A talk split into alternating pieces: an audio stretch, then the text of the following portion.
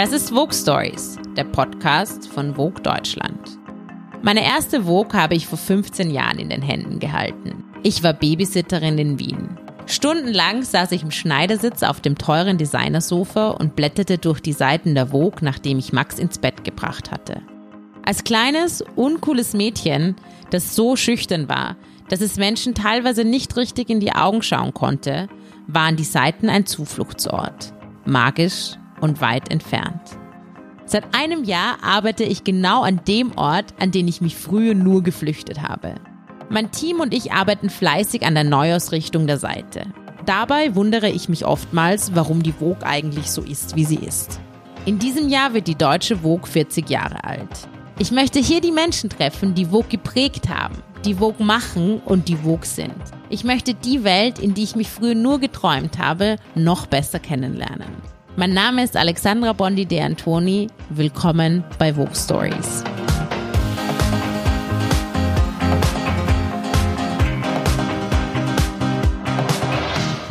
In diesem Zimmer, in dem wir gerade sitzen, ist diese Wand, an der entsteht das Heft. Und nein, mir gefällt nicht alles. Das allererste Mal, wie ich eine Ausgabe von Vogue gekauft habe, damals als Teenager am Bodensee, habe ich eine Story über Lagerfeld gesehen. You know, it's always very flattering when you have a cover of the Vogue. And yeah, Christiane was absolutely the first one to lay uh, her eyes on us. Für die erste Folge von Vogue Stories hätte ich mir keine bessere Gesprächspartnerin vorstellen können als unsere Printchefredakteurin Christiane Ab. Christiane ist seit mittlerweile 16 Jahren an der Spitze des Heftes und für alle Printinhalte verantwortlich. Ich erinnere mich noch genau, als wir einander zum ersten Mal getroffen haben. Wir saßen im Hotel de Rome in Berlin und tranken Weißwein. Ich weiß noch, als ich weiterzog und mir dachte, worauf habe ich mich hier nur eingelassen. Mein 16-jähriges Ich wäre aus allen Wolken gefallen, hätte es das damals schon gewusst. Jetzt treffe ich Christiane aber nicht im Hotel, sondern in ihrem Büro. Ihr Büro befindet sich im zweiten Stock des Condé Nast Gebäudes in München. Die riesigen Fenster machen den Raum sehr hell und überall stehen große weiße Blumensträuße. An der Wand hängen Ausdrucke aus dem neuen Heft, an dem gerade mit Hochdruck gearbeitet wird. Morgen ist Heftschluss und um Mitternacht müssen die Seiten zum Drucker geschickt werden. Trotzdem hat sich Christiane Zeit genommen, um mit mir zu sprechen. Ich habe so viele Fragen, die sich in meinem ersten Jahr bei der Vogue angesammelt haben. Ich bin gespannt. Christiane, wir sitzen ja jetzt in deinem Büro und ich habe gerade vorher, als ich hierher gegangen bin, darüber nachgedacht, dass es fast genau ein Jahr her ist, dass wir einander das erste Mal gesehen haben. Das war ja in Berlin im Hotel de Rome. Kannst du dich noch daran erinnern? Ja, klar kann ich mich daran erinnern. Ich weiß, dass ich ähm, A, deine Personalie spannend fand, auch mit dem, was du davor gemacht hast. Ich hatte das Gefühl, dass du genug und zu wenig Respekt vor der Marke hast. Verstehst du, wie ich das meine? Ja, ja, also, ja. also ich will jetzt nicht klingen wie die hohe Richterin der Marke, ähm, obwohl ich das wahrscheinlich bin. Aber ich äh, finde, dass die Marke Vogue zu etwas verpflichtet. Und das meine ich mit genug Respekt. Und sie sollte aber auch dazu verführen, die Grenzen auszutarieren. Und das meine ich mit zu wenig. Und mhm. deswegen habe ich, ähm, deswegen habe ich mich sehr auf unser erstes Treffen gefreut. Mir ging es so ähnlich, weil ganz viele Leute haben mich davor gefragt, ob ich Angst habe. Und, und bei mir war es eher so freudiger Respekt, einfach weil man ja über dich sehr viel liest und man sieht deine Bilder überall und wir hatten davor ja auch eigentlich noch nie Kontakt. Und ähm, du wirkst nach außen ja sehr oft distanziert, aber wenn man dich dann kennenlernt, bist du so nahbar und so sehr offen und ähm, hörst dir Meinungen sehr gerne an. Und mir sind dann so Gedanken gekommen, dass man jeder, wenn man sich die Vogue-Chefredakteure anschaut, allgemein so im, im Spektrum, gibt es ja, jeder steht für, für etwas. Wofür würdest denn du sagen, dass du stehst? Ähm, wie du dir vorstellen kannst, ähm, also ich lese sehr wenig über mich, weil ich wahrscheinlich auch mit vielem nicht einverstanden wäre und das will ich mir vielleicht auch ersparen. Und das Kühle und das Unnahbare, das hat sicher auch etwas mit meinem Look zu tun. Und ich würde mir aber so sehr wünschen, dass man ähm, oder Frau das, ähm, das mitschwingt, dass ich zwar das Gefühl haben möchte, dass ich ähm, festen Boden unter den Füßen habe, aber dass es sich damit am besten fliegen lässt. Also, weißt du, was ich meine? Ich, ich möchte, dass man das dem Heft beiwohnt, dass es emotional ist und dass äh, jede Entscheidung eigentlich am Ende eine emotionale ist und weniger eine rationale für das kleinste Bild. Weil ich glaube, dass ich nicht weniger emotional dieses Heft mache als meine spanische Kollegin zum Beispiel, der man wahrscheinlich viel mehr Temperament nachsagt als mir. Aber ich habe auf der anderen Seite immer noch unglaublich viel Respekt vor dem, was ich hier tue. Und äh, ich fahre vielleicht für mich selber besser damit, wenn ich nicht immer zuerst mein Gefühl vorlaufen lasse, sondern es eigentlich eher so in meiner Tasche bei mir habe. Und das macht vielleicht auch dieses kühlere, was die erste Wahrnehmung ist, wenn es um eine Person geht. War das immer schon so, dass du deine Gefühle so ein bisschen für dich behalten hast? Ich, ich bin Sternzeichen Stier. Ich bin äh, Vollblut emotional. Also äh, deswegen habe ich auch schon mitbekommen bei unseren Diskussionen ja, teilweise. Ja. Also ich glaube, jeder, der mit mir mehr zu tun hat, weiß, dass ich, dass ich das nicht bin. Ich, ich glaube, es ist ein bisschen Selbstschutz geworden weil ich weiß, wie oft ich auch durch zu laute Diskussionen aufgefallen bin. Und vielleicht war das auch was, was ich dann einfach irgendwann ein bisschen besser kontrolliert habe. Wobei, wie du selber weißt, funktioniert das nur bedingt. Wenn mich was wirklich nervt, dann merkt man das immer sofort. das stimmt. ähm, du hast gerade auch gesagt, Respekt vor der Marke.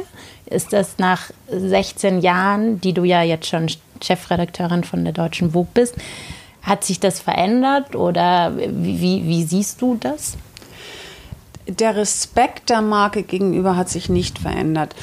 Wenn du die Chance hast, etwas ähm, so lange zu machen, wie ich es äh, machen darf, sage ich ganz bewusst, ähm, dann verändert das ja nicht unbedingt den Respekt, aber es verändert vielleicht die Zugehensweise. Als ich angefangen habe, da habe ich mich wirklich, ähm, ich benutze das Bild seit Anbeginn, aber habe ich mich manchmal schon gefühlt wie das Kaninchen vor der Schlange, weil ich auch äh, viel zu sehr Selbstzweifel immer noch, ob das, was ich, was ich mache, gut genug ist ähm, ist auf der anderen Seite natürlich auch ein, ein gutes Motivationstraining, wenn man immer wieder hinterfragt, ob das reicht, was man, was man weiß und was man macht. Und ähm, oder ob dann doch wirklich dieser Traum irgendwann, dieser Albtraum wahr wird, dass man als Hochstapler entlarvt wird. Also all das, was, was man quasi so mitbringt. Und das hat mich hoffentlich immer wach bleiben lassen. Aber bestimmte Dinge, die ganz am Anfang natürlich eine riesengroße Herausforderung waren. Die kleinen Entscheidungen auch, die mhm. damals groß wirkten, die sind heute vielleicht kleinere Entscheidungen geworden mhm. und lassen mehr Platz ähm, für dann die wirklich großen, die heute im Raum stehen. Kannst du ein Beispiel nennen? Ach, wir sind ja gerade jetzt, wo wir hier sitzen, sind wir am Ende einer turbulenten Produktion in der wir wahrscheinlich alles ausgereizt haben, was man zeitlich bei einer Heftproduktion ausreizen kann. Hätte ich mich das mit dieser Konsequenz äh, getraut? Nein, nein. Nein, also ähm, man hat wahrscheinlich nach, nach diesen Jahren ein besseres Gefühl für, ab wo wird es wirklich gefährlich, gefährlich im Hinblick auf Termine schaffen, Drucktermine schaffen. Mhm. Also, ähm, aber auf der anderen Seite auch dieses Gefühl, nein, das ist noch nicht gut genug. Und mhm. diese fünf Minuten habe ich noch und deswegen muss das jetzt sein. Mhm. Auch wenn alle mit den Augen rollen, dann würde ich es trotzdem heute immer tun. Ich würde gern später noch ein bisschen näher drauf eingehen, aber am Anfang jetzt mal ganz in deinen Anfang bei der Vogue zurückgehen. Du bist ja als stellvertretende Chefredakteurin hergekommen von Angelika Blechschmidt. Die ist ja sehr sagenumwoben hier in München. Ähm, als ich hierher gezwungen bin, war so eines der ersten Dinge, die ich gehört habe, dass sie sich in High Heels im Winter von Männern durch München hat tragen lassen im Schnee, weil sie ihre Schuhe nicht ausziehen wollte? Also das habe ich als Bild nie gesehen, da war ich auch nie dabei. Dass sie im Winter auch bei Schnee High Heels anhatte, offene High Heels, das stimmt. Das habe ich gesehen und ich bin mit ihr durch den Schnee gestapft. Das stimmt. Aber ich finde, es ist so eine wunderbare Geschichte und deswegen möchte ich jetzt gerne sagen, das stimmt bestimmt. Was war damals anders, als du begonnen hast und wie hat sich das alles bis jetzt entwickelt? Naja, wo war sicher sagenumwogener, mhm. wie zum Beispiel diese, ähm, diese Geschichte, weil wir ja anders kommuniziert haben. Dass wir so, wie wir, wie wir heute miteinander kommunizieren, ähm, ist natürlich den Smartphones geschuldet und die gab es einfach nicht. Das heißt, unser tägliches Leben war nicht Bestand äh, unserer, unserer Art der Kommunikation und auch wie wir wie wir Modenschauen besucht haben oder exklusive Events besucht haben. Das kam ja alles in unser imaginäres Schatzkästchen. Und dann haben wir entschieden, wann wir unseren Leserinnen, unseren Lesern davon erzählen. Und das hat sich natürlich kolossal verändert. Wenn wir beide zusammen in den Fashion Shows sitzen, dann geht von dem Moment an geht jedes Bild raus. Mhm. Und was ist die Neuigkeit, die, mir, die wir mitnehmen? Also unsere Aufgabe ist ja heute viel mehr noch eine, ein subjektives Kuratieren. Mhm. Ein, ein, vielleicht auch so ein bisschen eine Gebrauchsanweisung geben. Ähm, und in diesem Wust, und ich meine das gar nicht negativ, in diesem Wust an Informationen auch vielleicht unserer Leserin, unserem Leser zu sagen, also wir finden jetzt das einfach ganz toll. Und mhm. deswegen zeigen wir es dir auch nochmal anders, als du es auf dem Laufsteg gesehen hast. Und ich glaube, dass, ähm, dass damals die Vogue auch noch mehr eine Chronistenpflicht hatte, mhm. als wir das heute haben. Als, als so eins der Grundsätze, eine, eine der grundsätzlichen Veränderungen. Was hast du damals von Angelika Blechschmidt gelernt, was, was du vielleicht sogar heute noch in deiner Arbeit einsetzt? Da muss ich jetzt wirklich nachdenken, aber nicht, weil es, weil es so wenig ist, sondern weil ich glaube, dass ich ganz viel von ihr übernommen habe. Und ich habe ja nur ein Jahr mit ihr gearbeitet, ich glaube, wir waren auch nicht wirklich ein gutes Team. Mhm. Ähm, vielleicht wären wir das heute, keine Ahnung. Äh, also mit mehr äh, gelebten Vogue-Jahren auch von meiner Seite. Ich glaube, dass wir sehr viel Parallelen hatten, wie wir, wie wir Dinge gemacht haben. Ähm, dieses nicht locker lassen, dieses äh, wahrscheinlich auch unsere Mitarbeiter teilweise bis zur Weißglut treiben. Ich teile mir meinen Tag wahrscheinlich anders ein, als Angelika das getan hat. Ähm, und sie hat auch immer mal wieder gesagt, ich bin die erste Assistentin der Redaktion.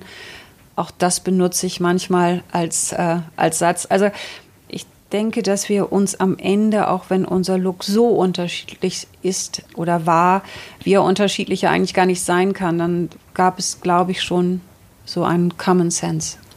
Kannst du dich an deinen ersten Tag als Chefredakteurin erinnern? Ich glaube, den habe ich ausgeblendet, weil es ganz schrecklich war. Also das war nein, das war nicht, das war nicht gar nicht schrecklich. Äh, die, die Pressemitteilung ging raus, als ich im Flugzeug saß nach Mailand zu den Fashion Shows. Mhm. Ja, ich kam an und ich war Chefredakteurin. Und ähm, ich kam in, äh, in mein Hotelzimmer und da lag ein Fax von Cy Newhouse und da lag ein Fax von ähm, Donatella Versace und ich weiß, ich hatte dieses Fax von Sai in der Hand und mir liefen die Tränen runter und ich habe gedacht, lieber Gott, was hast du getan?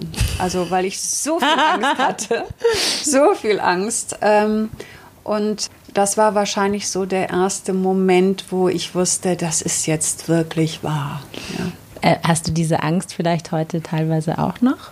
Ja, ich, ich glaube, das ist das, was ich, ähm, was ich vielleicht, wenn ich es umschreibe, mit Respekt meine. Mhm.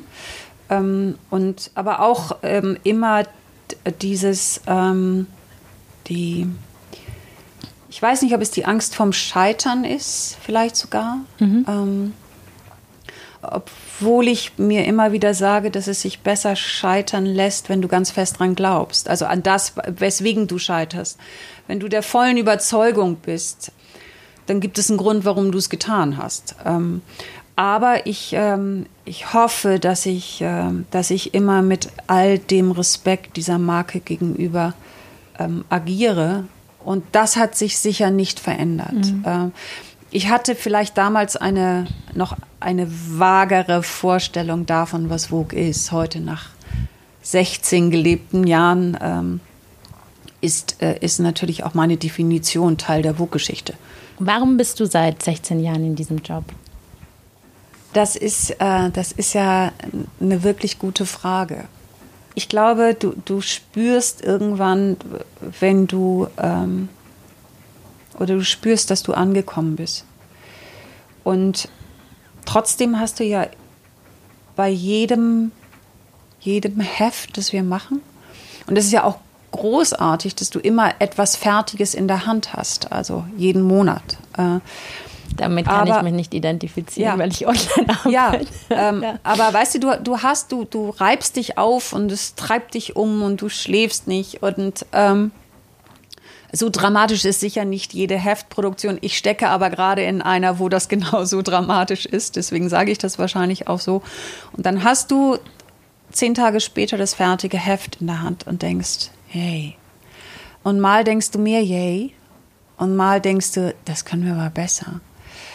Solange ich dieses Gefühl habe, das kann ich, können wir, das kann ich aber besser, ist das natürlich auch etwas, um weiterzumachen. Ähm, und dann auch, äh, ich, ich liebe das, was ich mache. Und die Form quasi über, über die Marke wog. Es ist ja nicht mehr nur das Heft heute, sondern äh, wir haben so viele Kanäle, um zu kommunizieren. Also die, die quasi die, die Möglichkeit, die Vogue als Kommunikator zu haben danach kommt nichts mehr, wenn du das machst, was ich so viele Jahre gemacht mhm. habe. Und das, das waren dann auf einmal 16 Jahre, frag mich nicht. also als ich, als ich fünf Jahre geschafft hatte, habe ich gedacht, yay, yay. Also, und dann habe ich auf einmal zehn geschafft. Und dann habe ich gedacht, das kann dir jetzt niemand mehr nehmen. Mhm. Und jetzt kann ja eigentlich nur noch Kür kommen. Mhm. Ähm, und ich will auch einfach als Übung, ich will immer wieder meine Comfortzone verlassen. Ich will so etwas machen wie Helene Fischer. Auch wenn ich dafür kritisiert werde oder wir dafür kritisiert mhm. werden. Ich finde es großartig, wenn, äh, wenn auf der einen Seite, und nicht das finde ich großartig, das Print totgeschrieben wird. Aber weil es von so vielen Menschen totgeschrieben wird, dass es das dann schafft, so einen Hype zu verursachen, toll. Und das können nicht so viele Marken. Und das ist das, warum ich weitermache. Siehst du dann sowas wie bei Helene Fischer als Erfolg oder was bedeutet dann Erfolg für dich in dem Bezug?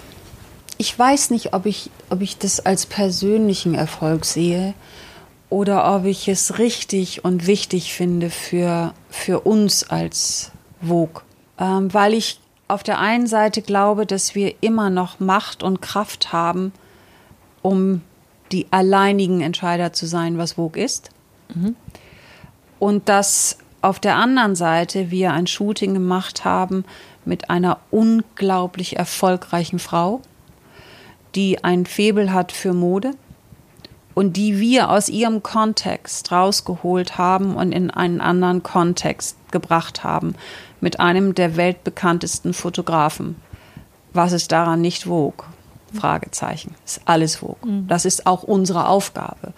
Und dann auch die, die uns vorgeworfen haben, dass, oder mir vorgeworfen haben, dass das Heft jetzt abdriftet in Boulevard. Niemand hatte eine Produktion mit einem Interview mit Helene Fischer. Das ist der exklusive Zugang, den mhm. eben nur eine Vogue hat. Mhm. Das wird ja bei der ganzen Betrachtung dann auch oft vergessen. Also mhm. das ist, ja, du kannst schon ein Bild sehen von Helene, aber nicht so eins. Nicht so eins und nicht diese Geschichte haben als originären Content. Mhm.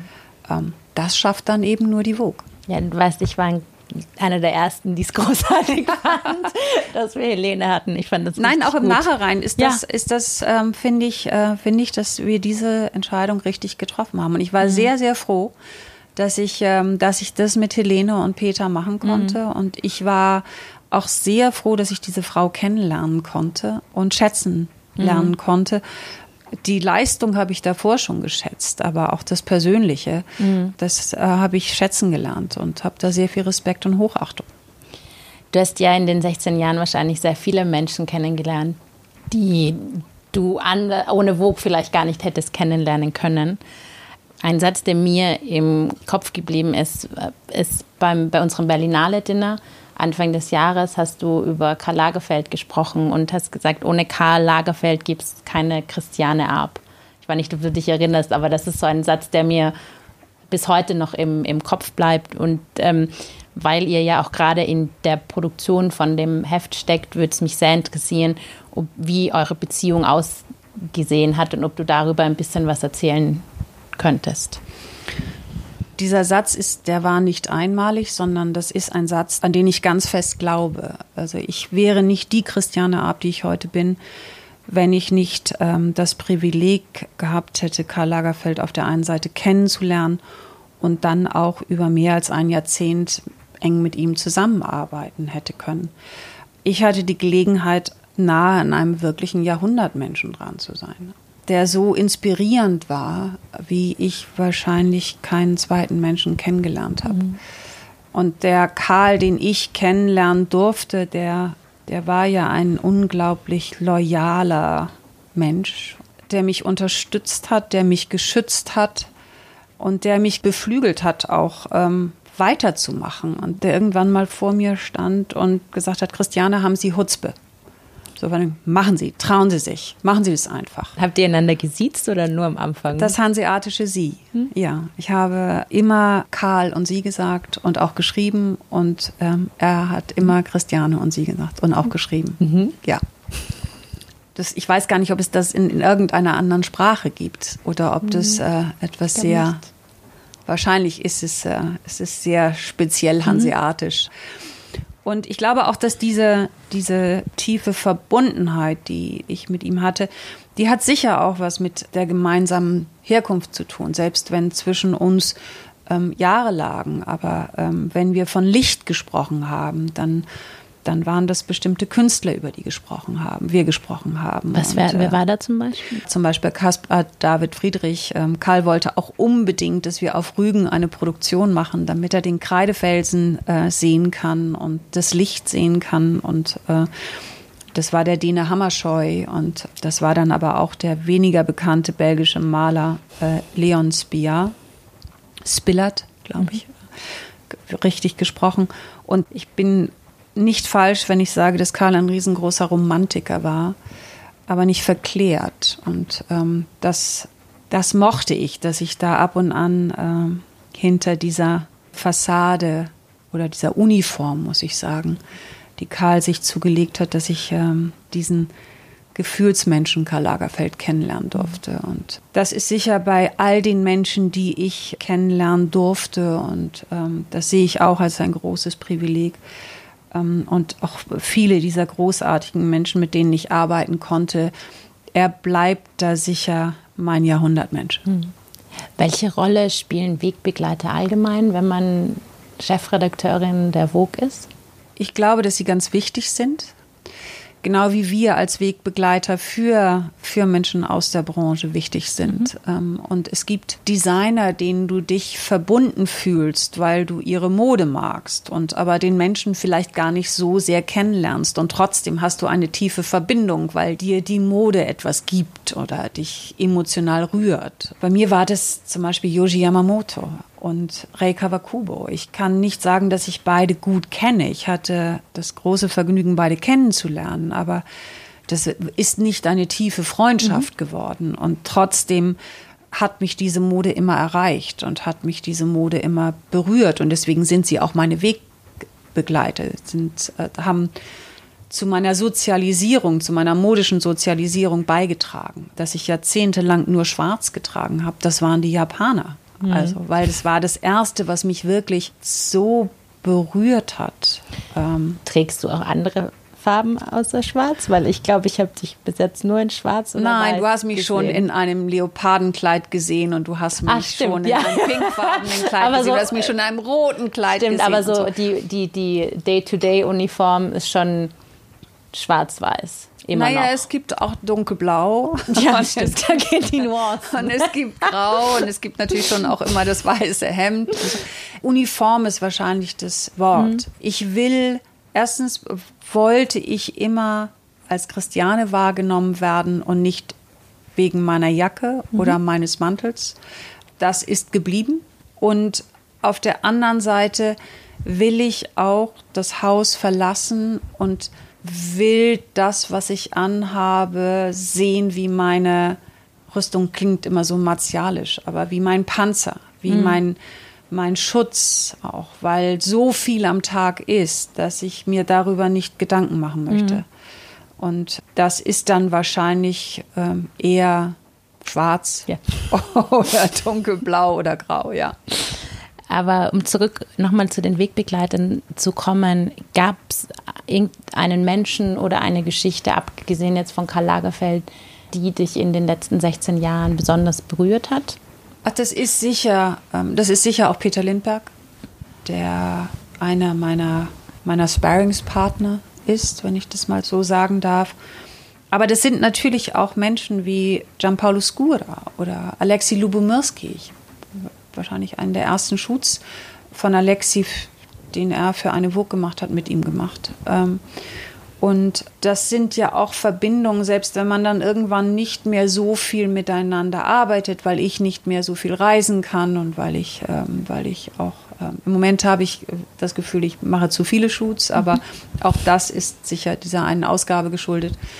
Aber weil ich weniger Shoots mache und deswegen natürlich auch dann nicht mehr so weit reise, selbst wenn dann Verbindungen ein bisschen weniger werden, dann sind sie trotzdem, bleiben sie, bleiben sie Verbindungen und bleiben auch so ein Fundament, das man sich schafft und auch Kontakte, auf die man immer wieder zurückgreifen kann. Und da gibt es für uns natürlich, äh, gibt es ähm, Designer, es gibt Fotografen, es gibt Make-up-Leute, es gibt Autoren, ähm, es gibt Models, die man einfach wirklich mag, auch menschlich mag und mit denen du wachsen kannst, weil sie, weil sie dir so viel zurückgeben, wenn sie das, was du im Kopf hast als Outfit, wenn sie dir genau das zeigen, was du im Kopf hattest, was, was toll wäre. Also ich glaube, dass, dass das ist wahrscheinlich mit das Tollste an diesem Beruf, dass du die Möglichkeit hast, über Vogue diese großartigen Menschen kennenzulernen, die alle mit dir leiden und äh, mit dir lachen und äh, du mit ihnen. Und, äh, und das ist selbst einige, mit denen du nie wirklich zusammengearbeitet hast, äh, mit denen man sich verbunden fühlt, weil man sie einfach immer wieder trifft und mit ihnen Abende verbringt, wo man gemeinsam bei einem Essen ist und denkt, ach wie toll. Lass uns ein bisschen über Inhalte reden. Das ist ja schon bei Online und Print oftmal sehr verschieden und oftmal auch sehr ähnlich. Wie hast denn du die Entwicklung von Print alleine zu Print und Online wahrgenommen? Aber Ich glaube, dass es erstmal das ist, was ich schon gesagt habe, dass ähm, wir irgendwann das Hoheitsrecht auf Themen hatten. Die gehörten uns. Und wenn äh, meine Kollegin aus Großbritannien oder meine Kollegin aus Russland ähm, oder meine Kollegin aus Italien, wir, wir konnten nebeneinander sitzen und trotzdem ist das, was wir mitgenommen haben, war ja unterschiedlich. Und ähm, deswegen hatte es dann sofort, wenn es in unseren Heften war, diese persönliche Färbung. Ich glaube, so wie wir heute kommunizieren, lernen wir gerade erst, wie wir auf allen Kanälen emotional kommunizieren können. Manchmal ist es so schnell, dass das Emotionale auf der Strecke bleibt. Und wir sehen aber, und da bist du ähm, für, für Online natürlich der viel größere Profi, aber ich denke, du wirst mir beipflichten, wir lernen gerade, dass das quasi das ist, wie wir heute mit unseren Lesern kommunizieren sollten, nämlich auf emotionale Art und Weise, um uns. Und da geht es gar nicht mehr darum, dass wir alles abdecken müssen, weil das tun wir mit dem Heft auch nicht, äh, sondern wir picken uns Themen raus. Und ich glaube, das lernen wir auch gerade für Online, dass wir nicht den Anspruch haben müssen, da in diesem Kanal alles zu kommunizieren, sondern dass wir da auch eigentlich viel enger bei uns bleiben können und mhm. viel expliziter kommunizieren und viel mehr Haltung und Meinung haben können. Ja, ich glaube, dass das allgemein ein Trend im Internet ist, dass das Internet oder die Leute, die da im Internet gearbeitet haben, dachten, sie müssen alles, alles und immer mehr und schnell und wir sind jetzt da und morgen da und gleichzeitig aber überall. Und ich, das ist ja auch mein Credo und das ist ja auch in den Gesprächen, die wir oft hatten, schon durchgekommen. Ich finde, selbst wenn man online arbeitet, muss man sich distanzieren und man muss inklusiv sein und man muss Leute einladen, Teil der Community und der Plattform zu sein, aber gleichzeitig nicht alles machen, weil sonst ist man x-beliebig und irgendwann mal, also wie wir News heute oder allgemein Inhalte kommunizieren, man weiß ja nicht mehr, ist es von dem Outlet oder von dem oder von dem. Und die einzigen Sachen, die uns Vogue machen, sind unsere eigenen Inhalte. Der Rest ist alles beliebig. Ob es jetzt eine Celebrity News ist oder ein, ein Designerwechsel oder was du, oder die neuesten Kollektionen, das haben alle. Aber was sind die Inhalte, die, die wir, die wir wirklich produzieren? Und ich glaube, das ist gerade das, was diesen Job für mich auch so spannend macht, jetzt in diesem einen Jahr das herauszufinden und was du vielleicht auch meintest, du diesen Respekt zu haben, aber auch so ein bisschen so nicht zu viel Respekt haben, dass man nicht so ehrfürchtig ist, sondern einfach schaut, wie kann man die Marke online spielen. Ja, und, und auch, ich glaube, dass es, dass es eher gut ist, dass wir auch in Teilen unterschiedlich ansprechen, weil das ist ja wie bei einem guten Programm, dass du mal flapsiger angesprochen wirst und mal wirst du ernsthafter angesprochen und mal wirst du humoriger angesprochen. Und ich glaube, das ist das, was wir gemeinsam lernen, dass wir das alles können. Mhm. Und ähm, das finde ich das unglaublich Spannende, mhm. ähm, zu sehen an einem, und im Vergleich zu Print, ja dann immer noch jüngeren Medium, wie wir gerade lernen, wie quasi sich Gesellschaft permanent verändert mhm. und auch permanent anders damit umgeht. Mhm. Und dass man sich die Marke, dass die Marke nicht kaputt wird, wenn man auch mal das versucht oder jenes versucht, sondern einfach das nützt, was man da draußen findet, glaube ja, ich. Ja, und ich, ich glaube, dass wir, das, das ist, das, da sind wir nochmal bei Helene Fischer oder mhm. auch bei, bei den Schweinsteigers wir müssen uns auch was trauen. Mhm. Wir dürfen nicht erwartbar sein. Und ähm, ja, dann gefällt es auch mal nicht. Und dann müssen wir auch das aushalten. Ähm, ich mag mehr und mehr wieder das Wort Mut und Risiko. Ähm, und das muss man uns anmerken, dass das Wörter sind, die wir mögen. Mhm. Ähm, weil wir verantwortungsvoll damit umgehen. Mhm. Der Nachsatz ist, glaube ich, wichtig. Aber ähm, das ist das, ähm, wir wollen nicht everybody's darling sein, mhm. egal auf welchem Kanal wir kommunizieren. Und je expliziter wir sind und wenn das noch gepaart ist mit Emotionalität, dann sind wir gut. Mhm.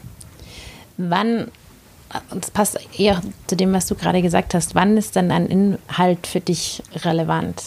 Relevant ist ja auch so ein Wort, das so viel, ähm, so viel benutzt wird. Für mich ist es relevant, wenn ich jemanden dazu bringe, stillzuhalten und quasi bei uns zu bleiben.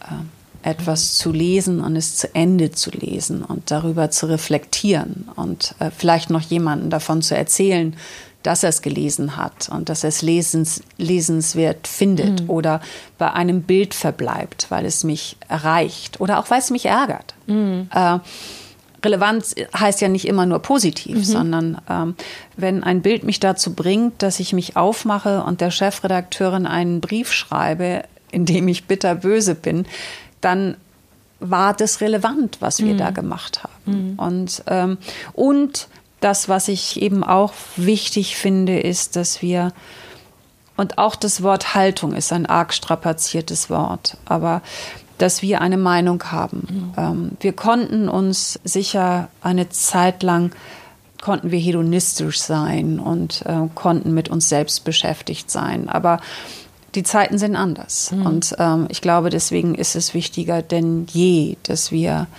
eine Meinung haben. Mhm. Ähm, und es gilt nach wie vor, das, was wir nicht mögen, findet bei uns nicht statt. Das ist der Vogue-Filter. ähm, was sagst du Leuten, die sagen, dass Vogue aber trotzdem, auch obwohl wir das alles jetzt besprochen haben, keine Relevanz mehr hat, weil es eben das Internet gibt und weil es durch Social Media diese hunderten Stimmen gibt? Dann ist es ja wahrscheinlich erstmal jemand, der sich auch nicht mehr mit Vogue auseinandersetzt und auch nicht sieht, wie Vogue sich verändert.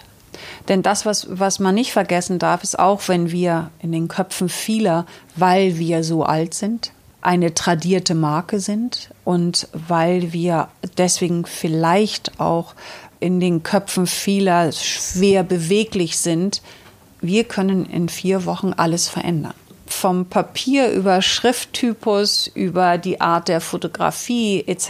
etc. Mhm. Damit sind wir relativ schnell mhm. im Vergleich zu vielem anderen. Aber natürlich laufen wir Gefahr, dass wir konfrontiert sind mit Klischees.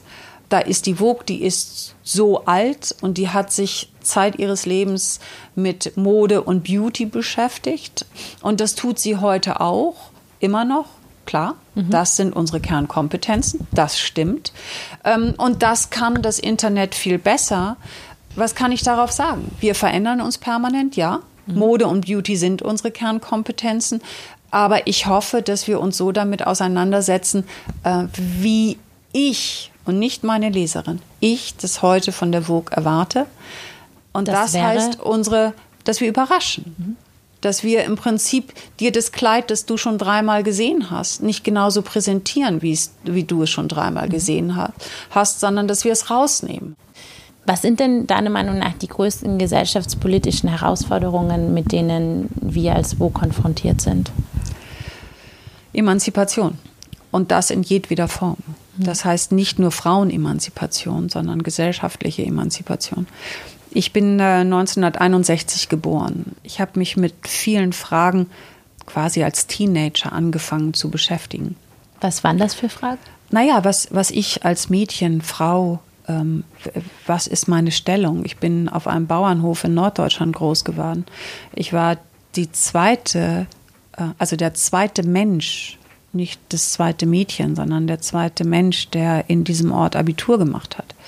Und ähm, dass ich so groß geworden bin, aber dass ich dann jede Tür aufstoßen durfte, die ich aufstoßen wollte, ähm, das ist mir erst viel später bewusst geworden, dass das ähm, dass ich da privilegiert bin oder war. Und ich habe ab irgendwann gedacht, dass sich mir bestimmte Fragen nicht mehr stellen. Ich musste ja auch Anfang der 80er Jahre mir viel Gedanken machen über meine Sexualität und mhm. meinen Umgang mit Sexualität, weil AIDS war ein großes mhm. Thema. Und ich habe immer gedacht, das ist irgendwann alles vorbei. Diese Fragen müssen wir uns nicht mehr stellen. Ähm, wir müssen uns bestimmte politische Fragen nicht mehr stellen. Und ich sehe mich heute damit konfrontiert, dass diese Fragen so heute sind, wie ich es nie gedacht hatte. Mhm. Und darin sehe ich zum Beispiel auch eine große Aufgabe bei dem, was wir tun. Ähm, immer wieder klar machen, dass Frauen, Menschen, das ist gerade in dem, was wir machen, wir kennen keine Grenzen und wir wollen keine Grenzen mhm. kennen. Ähm, und das fängt bei uns selber an. Das fängt bei der Grenze im Kopf an. Ich finde, das ist sehr wichtig im ja.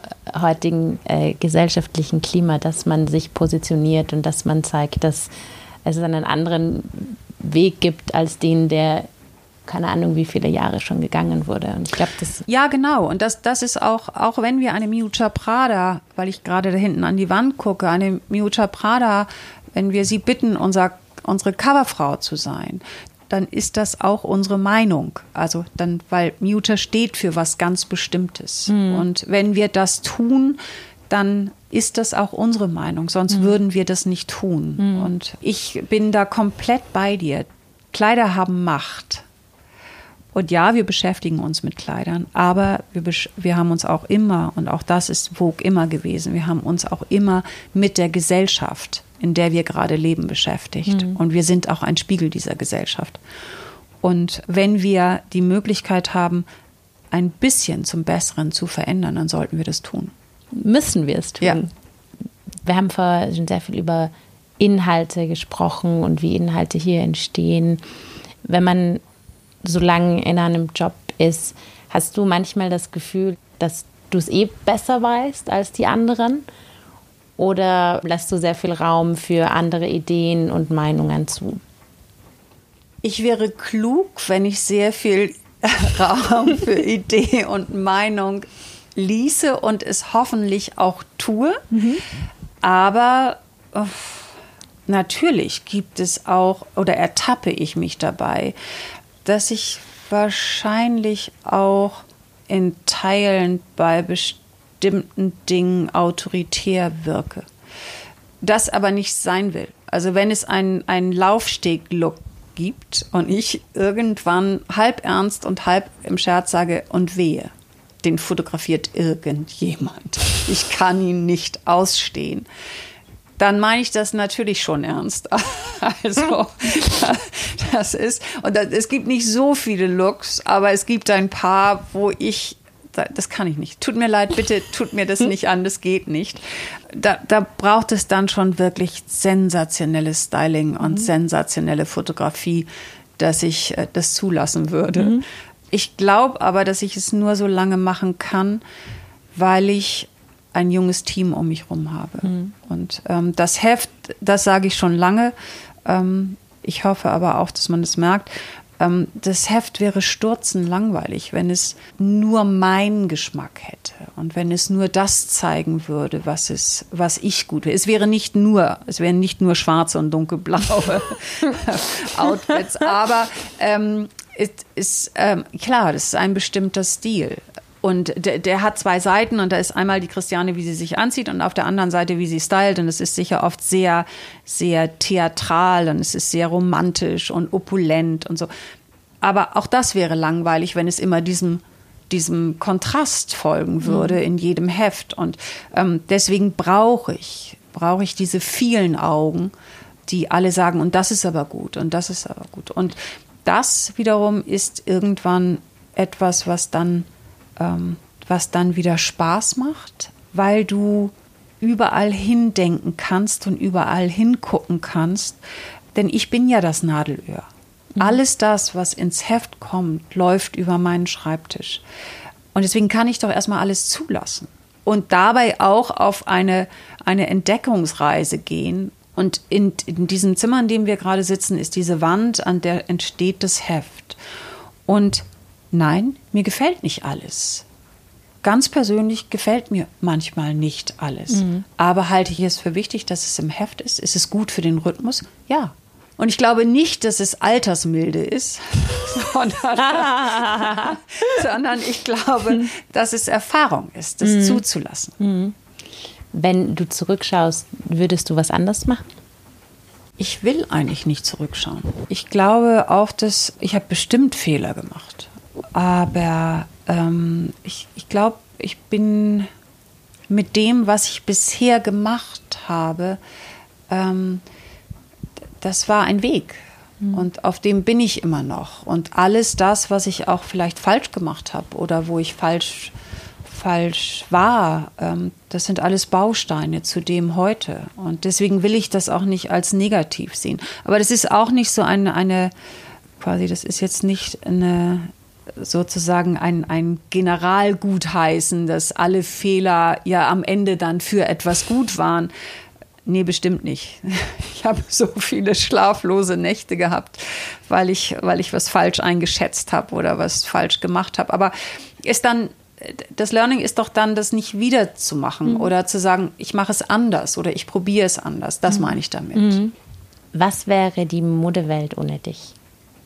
Ha, was wäre die Modewelt ohne mich?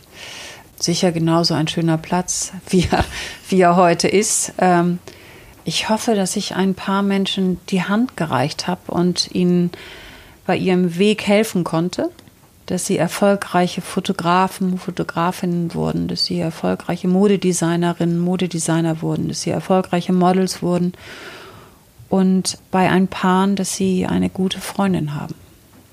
Das ist sehr schön. Wir sprechen heute ja auch, weil wir dieses Jahr 40 Jahre Vogue Deutschland feiern. Wo siehst du die Vogue in den nächsten 40 Jahren hingehen? Ich wusste, dass diese Frage. Ja, natürlich, das fragen alle wahrscheinlich, oder? ja. Yay. Äh, wie, wie, alt bin ich in 40 Jahren? Dann bin ich 98. Meine Oma ist 96 geworden. Also äh, die Frage habe ich mir wirklich noch nie gestellt. Im Moment würde ich mich vielleicht trauen zu sagen, wo ich die Vogue in zehn Jahren, traue ich mir das zu? Ja, vielleicht. Zehn Jahre ist schon viel, ne? Was wäre, ähm, wo wäre die Vogue? Ich, ich glaube, dass wir nach wie vor kommunizieren. Das, was wir tun, ist Kommunikation. Wie wir das tun, das weiß ich nicht, das kann ich dir nicht sagen. Ich würde mir wünschen, wenn ich mir etwas wünschen dürfte, dann würde ich das Heft nach wie vor als das Kernstück, das Herz sehen, das du anfassen willst mhm. und das du bei dir haben willst. Ähm, das du aufbewahren willst, wenn wir wirklich gut sind. Aber ich sehe Vogue auch als eine Weltmarke, die in vielerlei Hinsicht kommunizieren kann. Da sind wir gerade dabei. Mhm. Ich finde, das ist ein ganz spannender Weg. Und äh, wenn wir in 40 Jahren, ich vielleicht nicht mehr, aber du sicher noch, ähm, wenn in 40 Jahren die, die Vogue ein erfolgreiches Medium für die moderne Art des sich miteinander Auseinandersetzens ist, dann haben wir alles richtig mhm. gemacht. Vielen lieben Dank fürs Gespräch. Gerne.